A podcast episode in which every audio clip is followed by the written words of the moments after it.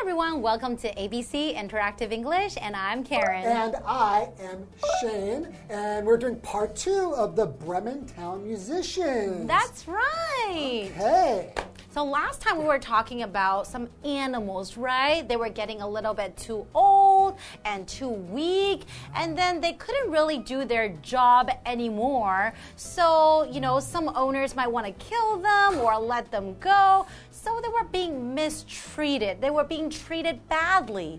So what did they want to do? well, they, they, basically they just want to become musicians, Exactly. right? They're gonna run away and become musicians. So I was. This made me start thinking. You know, like when you're an actor and you're in front of a camera.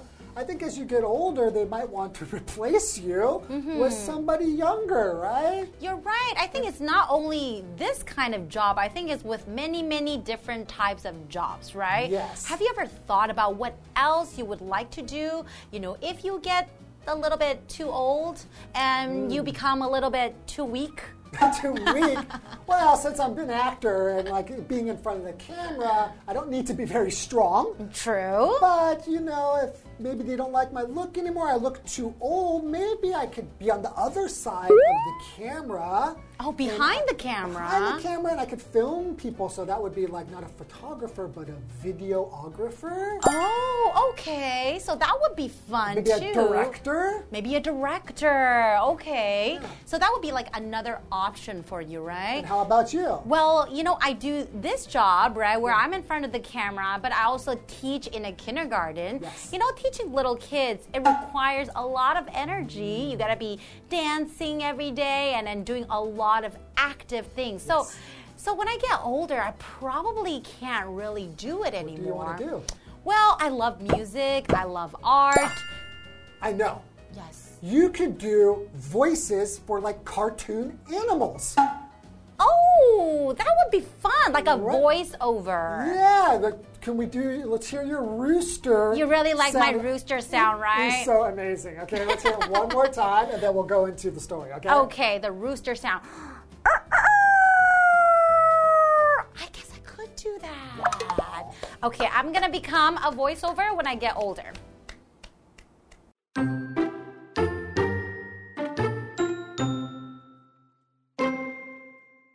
That night, the animals came across a lighted house in the woods. Through the window, the donkey saw a table with lots of food. He also saw thieves enjoying themselves.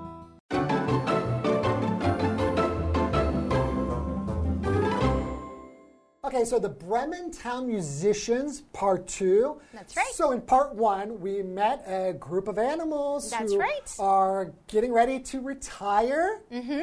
Well, it's not really retire. They're pretty much escaping from most likely being killed. That's right. Right, so they want to get away. They're not useful anymore as farm animals, or you know, they can't do what they were originally doing, whether it was hunting or helping carrying things, or who knows what they were doing on the farm. But now they're going to retire and become musicians. That's right. So the four animals are the donkey, Mm-hmm.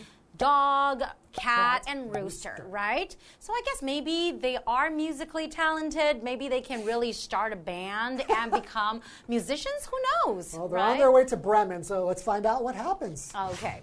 Well, that night, the animals came across a lighted house in the woods.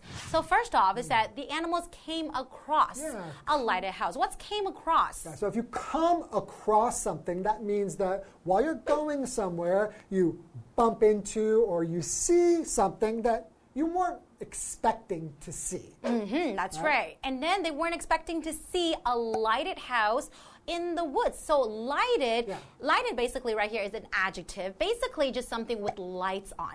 So, Hmm. the lighted house is a house with lights on. So, you can also say a lighted room, right? Right. Okay, so our musicians came across a lighted house in the woods. Right, so a wood is basically a area that has a lot of trees growing in it, and usually that's smaller than a forest. Ah, so it's like a forest, Yeah. but smaller than and a forest, right? Right. So you could say I was, uh, for example, you could say you can see many animals in the woods. That's right. So You- Mm-hmm. you could say wood or woods. I think it's more common in North America to say woods, Mm-hmm. but in the UK they might say, "Oh, uh, you can see many animals in the wood." ah, I Both are see. okay. And what else can you do in the woods? Uh, go camping? Oh, can you go hiking in the woods? Absolutely, but it might be dangerous. Ah, you're right, because there are a lot of animals, right? Mm. Snakes. Ooh. Okay. Continuing the story.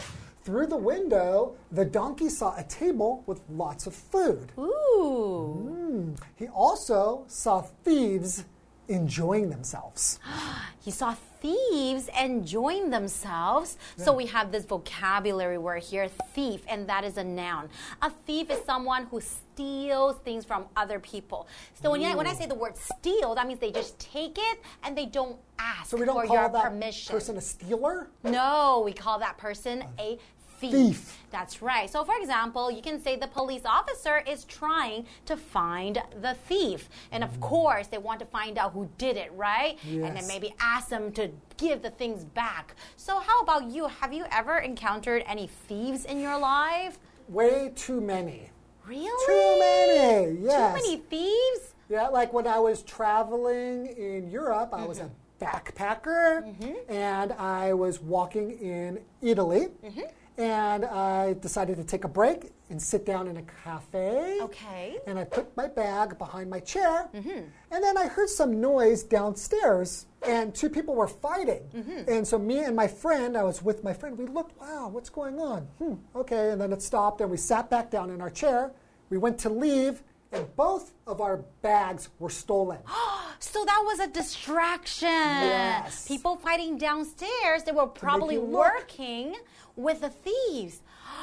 wow. Terrible. Oh no, so you lost your backpacks. Yes. So if I were were a retired animal musician and I saw some thieves, I'm definitely going to want to get some revenge. Ah, maybe that's what they'll do, do you think? Hmm.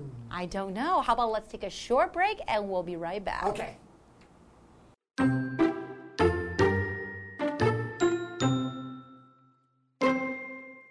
The group wanted all that, so the donkey stood with his front feet on the window. The dog got on his back, the cat got on the dog, and the rooster got on the cat's head. Then each one performed its animal sounds, and they burst through the window. That frightened the thieves, and they ran out of the house.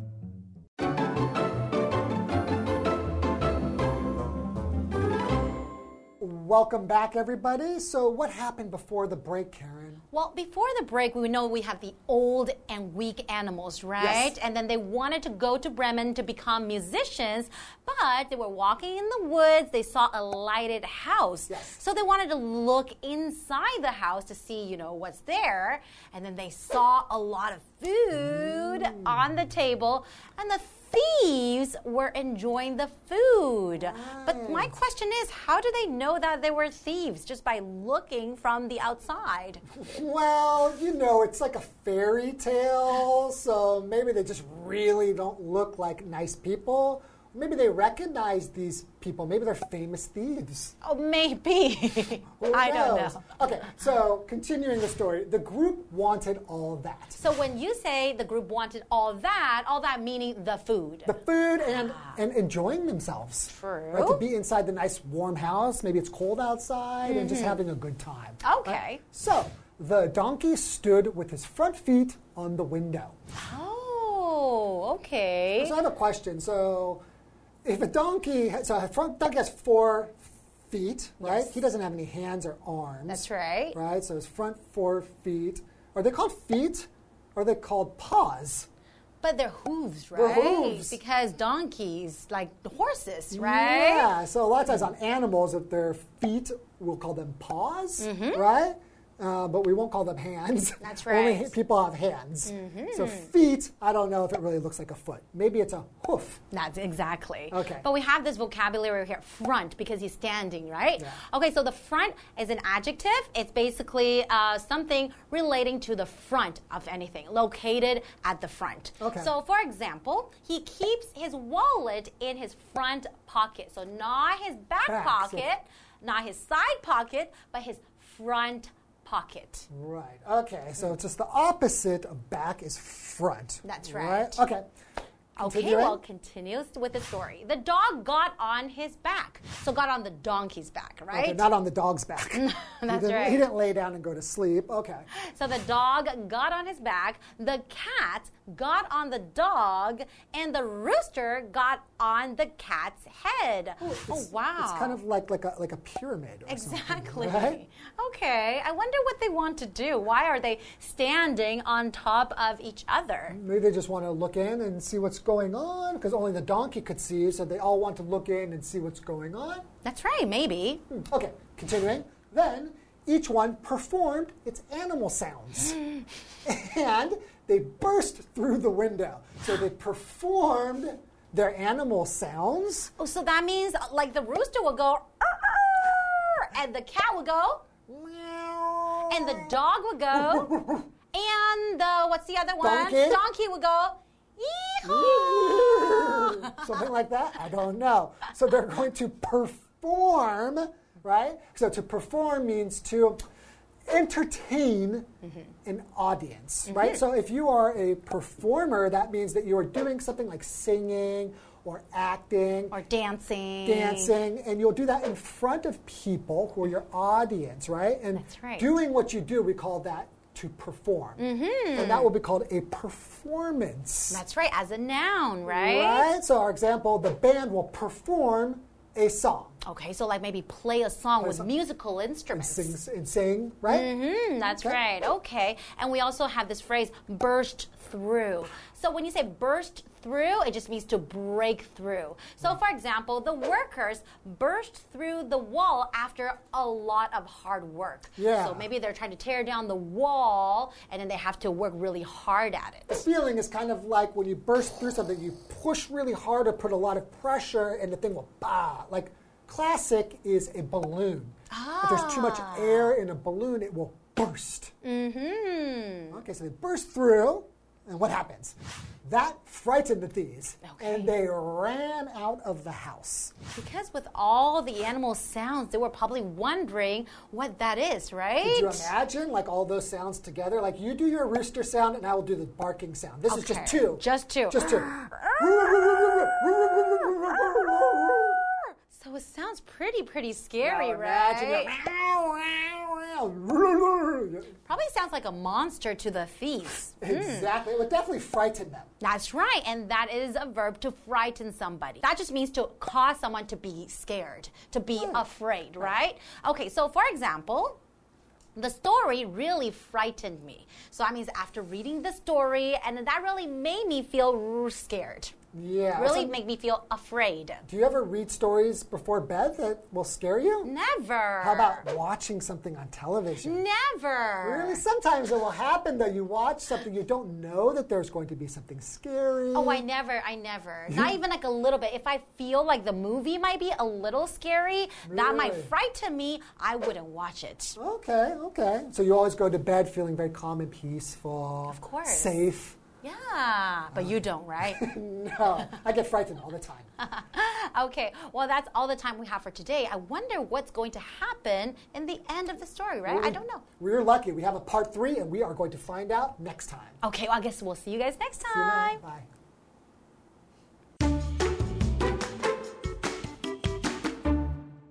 That night, the animals came across a lighted house in the woods. Through the window, the donkey saw a table with lots of food. He also saw thieves enjoying themselves. The group wanted all that, so the donkey stood with his front feet on the window. The dog got on his back, the cat got on the dog, and the rooster got on the cat's head. Then each one performed its animal sounds, and they burst through the window. That frightened the thieves, and they ran out of the house.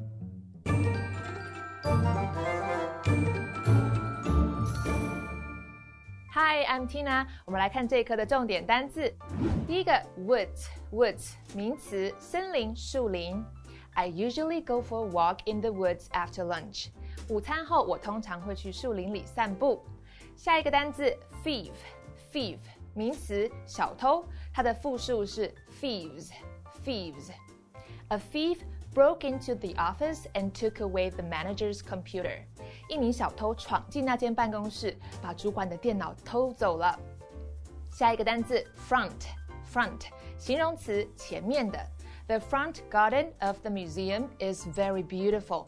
这间博物馆的前花园非常漂亮。最后一个单字 frighten，frighten 动词，使害怕。The dog frightens Jenny when it barks. 这只狗在叫的时候会使 Jenny 感到害怕。接着我们来看重点文法，第一个 A comes across B，A 偶然发现 B。我们来看看这个例句 I came across my sister's diary in her drawer. Ooh.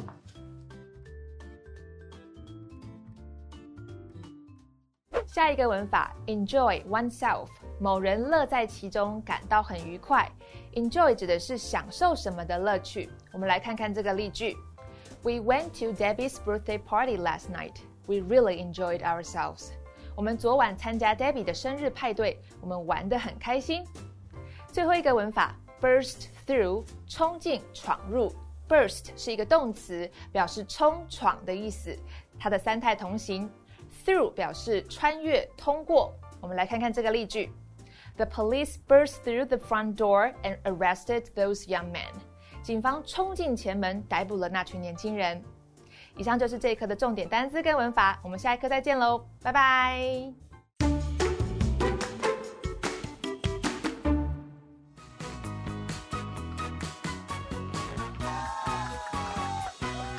Hey everyone, I'm Jamie, And I'm Toy. and today we're playing a game called Guess the Bear, where we each have three cards with words or phrases on them. But instead of saying those words or phrases, we're going to say the word bear instead, and we have to guess what those words or phrases are. So, are you ready, Toy? I am. All right, so I will read first and you can guess. Ready, go. One word noun. We went for a peaceful walk in the bears, and deer, foxes, and squirrels live in these bears. Park. Uh, sort of. Uh, forest. Uh, some more Wood. similar- Yeah, yeah, yeah. Woods. Weird. Very good. Very good. All right. Verb. One word. Spiders and bees really bear me. And she wore a scary mask to bear her little brother. Not scare. Um, frightened. Yes. Very good. Wow. Excellent. Yay. Okay. Phrase. Two words.